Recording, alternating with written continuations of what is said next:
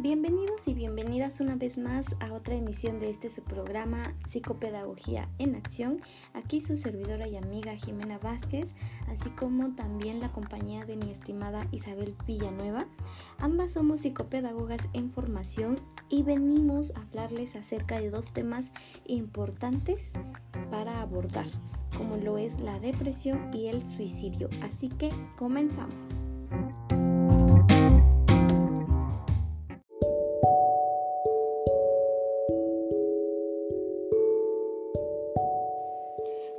Emisión podrás recibir información útil para poder ayudar a alguien más que conozcas, que tenga depresión o que esté pensando en el suicidio.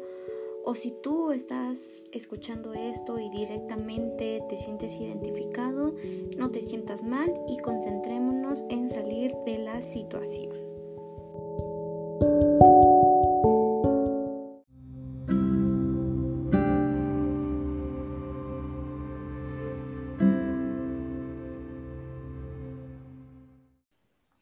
Pues hola estoy emocionada por estar contigo nuevamente en este tema o en estos temas que realmente son importantes.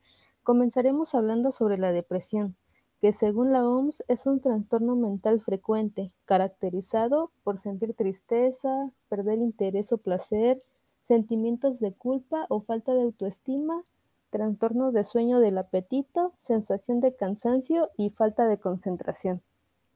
Así es, el tener depresión es, como ya lo dijiste, es un trastorno del estado de ánimo. Emociones. Estas emociones normalmente tienden pues a cambiar y sus grandes variaciones son tanto la tristeza como la alegría. Y pues esta enfermedad va a estar relacionada con una disminución de la serotonina que esta va a ser pues un, un, neurotransmisor que va o se encarga de regular nuestras emociones de bienestar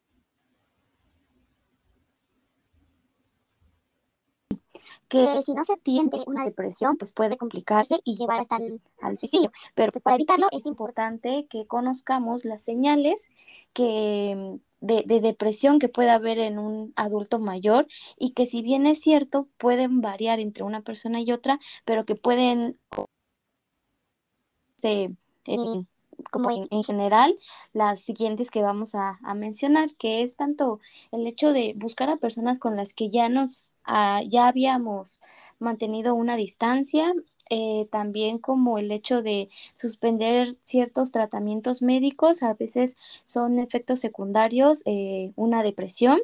También el hecho de eh, pues socializar cada vez menos, presentarse un carácter irritable, indiferencia incluso ante situaciones que habitualmente disfrutaba el adulto mayor o que realmente eran placenteras para él. Eh, pueden o suelen llorar con frecuencia sin entender por qué, qué razón, así como pues, eh, como ya lo habías comentado, pues estas alteraciones de, de, de querer dormir más y comer menos. Pues sí, yo creo que es muy importante el conocerla, ¿no? Yo creo que todos hemos conocido a un adulto mayor que presente estos síntomas. Pero bien, Jimmy, ahora cuéntanos cuáles son las principales causas por las que un adulto mayor puede caer en depresión.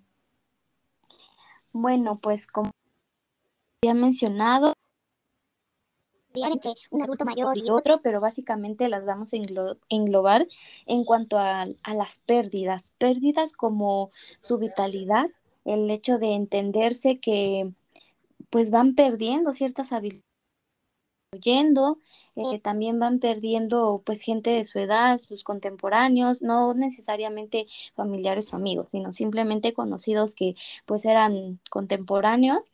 Eh, su pareja principalmente, la separación de los hijos, este cambio y todo eso también.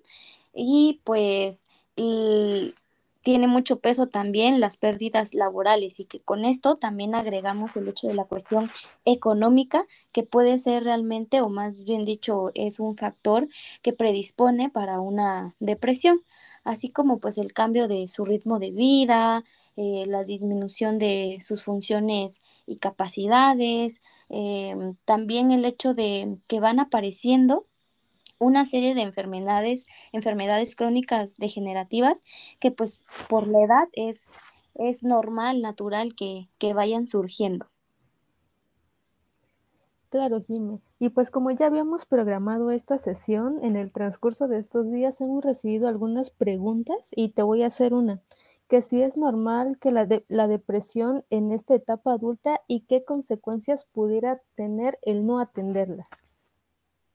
Pues bueno, me, me, me, gusta que pregunten sobre qué es lo normal, qué no es normal, porque pues los que estamos ya inmersos en el área, pues lo conocemos. Sin embargo, pues la demás gente no. Entonces me agradan este tipo de preguntas y yo les contestaría que el adulto mayor puede, debe o mejor dicho, debe ser lo ideal, me gusta llamarlo así, el hecho de que el adulto mayor pueda o continúe viviendo intensamente obviamente adaptándose a su nueva etapa, pero no por ello debe de entristecerse o, o estar siempre con pensamientos recurrentes de, pues muy negativos, de muerte, etcétera, ¿no? En cuanto a, mm, eh, en cuanto a que si es normal o no, en esta etapa sí es, es un poco normal, sin embargo, no hay que normalizarlo. Es frecuente que se esté dando, sin embargo, eh, pues vamos a tratar de que no sea algo que sí o sí tenga que pasar. Y en cuanto a las consecuencias de no atenderla, pues en términos generales va a consistir en la disminución de la energía, que obviamente va a repercutir en esta merma de sus actividades, es decir, pues en la reducción de que ellos eh, se sientan activos y quieran participar, integrarse a ciertas actividades. Y por ende pues una disfunción social, familiar y pues en, en casos ya más extremos, más graves, pues un, un, suicidio, que no por alarmar, pero sí es importante tener toda la información de que en adultos después de los 65 años de edad, pues hay un de suicidios. Digo, esto no para alertar a la gente, no para que se asusten, sino que realmente les den el peso de estar cuidando nuestra salud mental desde muy jóvenes para no ser un poco más, más complejo de tratar, eh, pues ya en la, en la etapa adulta. Así es, Jimmy, ya este tema de, de, suicidio lo vamos a abordar un poquito más adelante, pero ya para concluir con este tema, ¿qué recomendaciones podías compartir a nuestros radioescuchas para evitar la depresión en el adulto mayor? Igual recordemos pues que todos vamos a llegar a esa etapa, ¿no? Y es mejor, como dices, prevenir desde ahora. Claro, este, pues para la familia me, me atrevería a sugerirles que pasen tiempo de calidad con sus adultos mayores, este, que los escuchen activamente, que los apapachen, me los motiven, que los integren, no, no los hagan a, una, a un lado, no les excluyan, este, no hacerlos menos, porque si de por sí ya no, ya se jubilaron y, y no están activos y no están en un ambiente pues realmente bueno, es ahí donde empiezan eh, a... y pues para los adultos mayores como etapa, evitar la depresión, les recomiendo que se dejen de, se dejen consentir por sus amigos, por su familia, eh, que se dejen llevar, integrar a convivir con más gente tanto de su edad o en general. Yo les digo que aprovechen a sus nietos, que aprovechen a los jóvenes. Hay jóvenes que les encanta platicar con y a, los, y a los adolescentes también les digo, ustedes aprovechen, si les gusta, si un adulto mayor se les acerca, aprovechen y ambos pueden aprovecharse y, y aprender uno del otro. Así como pues que estén con personas que les aporten, que les hagan sentir el, también el hecho de ejercitarse, o sea, si bien ya a lo mejor no, no, no fueron de una actividad física antes, en otras etapas anteriores, pero pueden salir a caminar, comer saludable y muy importante, el buscar apoyo terapéutico, aunque no tengan como tal problemas o alguna enfermedad mental, eso no, no, no significa que no podamos estar en, en, en constante pues proceso terapéutico a la edad que sea y pues todo esto va a contribuir a una mejora en la calidad de vida. Así es, Jimmy, como ya lo, habíamos mencionado hace rato, ¿no? Creo que estos dos temas van, van de la mano. Recordemos que uno de los principales factores del suicidio es la depresión, un tema muy importante que se debe abordar, sobre todo en esta edad de senectud. Sí, claro, y pues ya después de, de, todo lo que comentamos acerca de la depresión, debemos de estar alertas ante cualquier dato que nos haga pensar en ello. Y, y, pues para esto, dime Isa, según las estadísticas, ¿esto es muy frecuente, eh, esto del suicidio a esta edad adulta? Realmente el suicidio es una causa de aproximadamente un millón de fallecimientos al año, imagínate, en todo el mundo. Y basta por ponerte en contexto que en algunos países se llega hasta similar con las muertes por accidentes de tráfico. Así que vemos que en verdad el panorama de, de este padecimiento, de esta enfermedad mental, como algunos la, lo pueden catalogar, sí se lleva las estadísticas muy altas. Las tasas de suicidio se elevan con la edad y como bien lo mencionaste hace rato, ¿no? Yo creo que esta predisposición empieza a los 65 años pero generalmente ya hablar de suicidio por alguna causa específica de la edad es en los mayores de 85 años y se da más en los hombres que en las mujeres. Aunque hay más mujeres que hombres que intentan suicidarse, los hombres tienen cuatro veces más probabilidad de conseguirlo. ¿Por qué? Porque ellos tienden a usar métodos más confiables, como son las armas de fuego, o armas musocortantes, mientras que las mujeres eh, es más probable que elijan a lo mejor algún veneno para hacerlo y no, no lo consigan, ¿no? Los ancianos tienen más probabilidad que los jóvenes de estar deprimidos, esto por su, eh, porque se aíslan socialmente e intentan suicidarse y es más probable que triunfen la primera vez que, que lo intenten.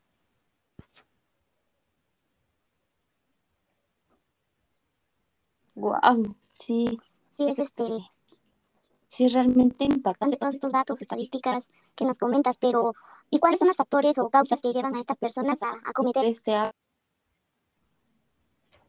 Existen, yo creo que muchos factores, ¿no? Yo ya tú los mencionabas o los mencionábamos hace rato hablando de, de depresión, pero aquí específicamente pueden ser de carácter hereditarios, que conlleven a los factores biológicos, como habías mencionado, ¿no? La baja producción de serotonina eh, o que ya en la historia familiar haya habido algún caso de suicidio y en otras generaciones se puede volver a repetir este, este mismo caso. Y otros factores eh, más comunes a esta edad, lo vuelvo a repetir, mayores de 65 u 85 específicamente, son los divorcios, la viudez, el desempleo, alguna enfermedad física, los conflictos familiares, problemas financieros, la depresión, eh, un trastorno mental, el abuso de sustancias, el haber estado bajo tratamiento psiquiátrico o experimentado eventos de vidas estresantes, dependiendo del área laboral quizá, el sufrir esquizofrenia, ataques de pánico y sobre todo, ¿no? Como lo había mencionado, el poseer un arma en casa. Y también existen factores de, personalidad asociados con, con, esto, con el alto riesgo de suicidio, que ya van a incluir la dependencia, el desamparo, la desesperanza, la incapacidad para aceptar ayuda, como bien lo comentabas hace un rato, la dificultad para formar relaciones cercanas, una pobre habilidad para resolver problemas eh, y volvemos a una extrema ansiedad la dificultad para concentrarse y sobre todo un comportamiento antisocial. Muy bien, Isa. ¿Y, y para ti cómo se justifica el suicidio en estas personas y a esta edad sobre todo? Pues mira, realmente el suicidio no es realmente un deseo de morir, no es que el adulto mayor diga, ya me quiero morir porque ya cumplí mi meta aquí o ya hice todo lo que, lo que quería sino que yo lo describo como un acto para evitar un dolor insoportable, ya sea físico o emocional. Recordemos que en esta etapa es donde empieza la muerte de los familiares, los amigos, de los conocidos, de su círculo social, ¿no? O el hecho de a lo mejor estar en problemas financieros y no puedan encontrar estas formas para reducir el dolor y eso los lleva a, a cometer esto. Ay, sí, la verdad. ¿Y qué, y qué podemos hacer para, para prevenirlo? Más si tenemos pues a, personas de esta edad en, en casa. o vecinos incluso para poder ayudarlos. Sí, sí, claro, Como, como te estaba mencionando hace rato, ¿no? Todos vamos a llegar este, a esta etapa y realmente este, ahorita en México la tasa de, de ancianos es muy elevada. Yo creo que vemos más ancianos que bebés o que personas jóvenes, así que es muy importante que conozcamos estas características, porque a veces un intento de suicidio es una llamada de ayuda es por ello que debemos prestar atención a señales de advertencia. ¿Y qué, cuáles son estas señales de advertencia? Los ancianos empiezan a manifestar alejamiento de la familia o amigos, hablar acerca de la muerte, del más allá o específicamente del suicidio, deshacerse de posesiones preciadas, abusar de drogas o alcohol, cambios de personalidad, ira inusual, apatía y estas personas demuestran con mayor frecuencia este, signos de, depresión. Realmente ya lo abordaste tú muy bien y creo que ya sabemos estos síntomas y signos, ¿no?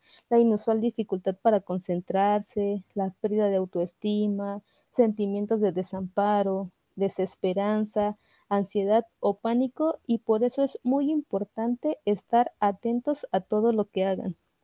Cuando veamos una de estas manifestaciones, es necesario acudir con un especialista en el tema, donde se le pueda recomendar psicoterapia, medicación si ya es necesario, o ya incluirlos como, como muy bien lo mencionaste, estos contactos sociales, ¿no? Con frecuencia todo esto puede ayudar a la reducción de estos sentimientos de aislamiento, superar la depresión, restaurar el interés de la vida y sobre todo recordemos no dejarlos solos. Claro, sí, eso es muy, muy, muy... Y, y pues bueno, ya, ya, ya hemos llegado al, al final de esta emisión, pero antes eh, me gustaría pues decirles, ¿no? Como radio escuchas en general, no solamente eh, si tenemos adultos mayores escuchando esto, pues que no, no, no se lamenten o no se preocupen o no, o no les dé miedo envejecer, porque realmente es un privilegio.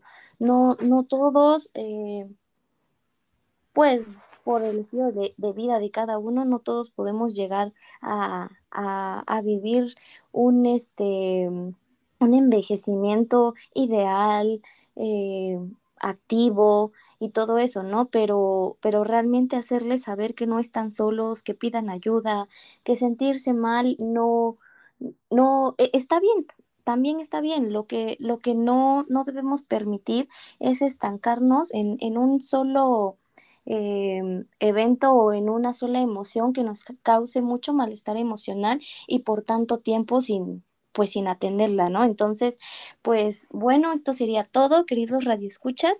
Em, lo, esperamos que esta información les, les sirva y les permita ayudarse, así como pues ayudar a alguien más. Y pues bueno, Isa, fue un placer dialogar contigo nuevamente y estamos en contacto pues para más episodios como este. Así es, Jimé, pues espero que compartamos más podamos seguir ayudando a nuestras radioescuchas, como dices, ¿no? Que les sirva para que se ayuden a ellos mismos y permitir ayudar a alguien más. Y qué mejor compartir este podcast de psicopedagogía en acción.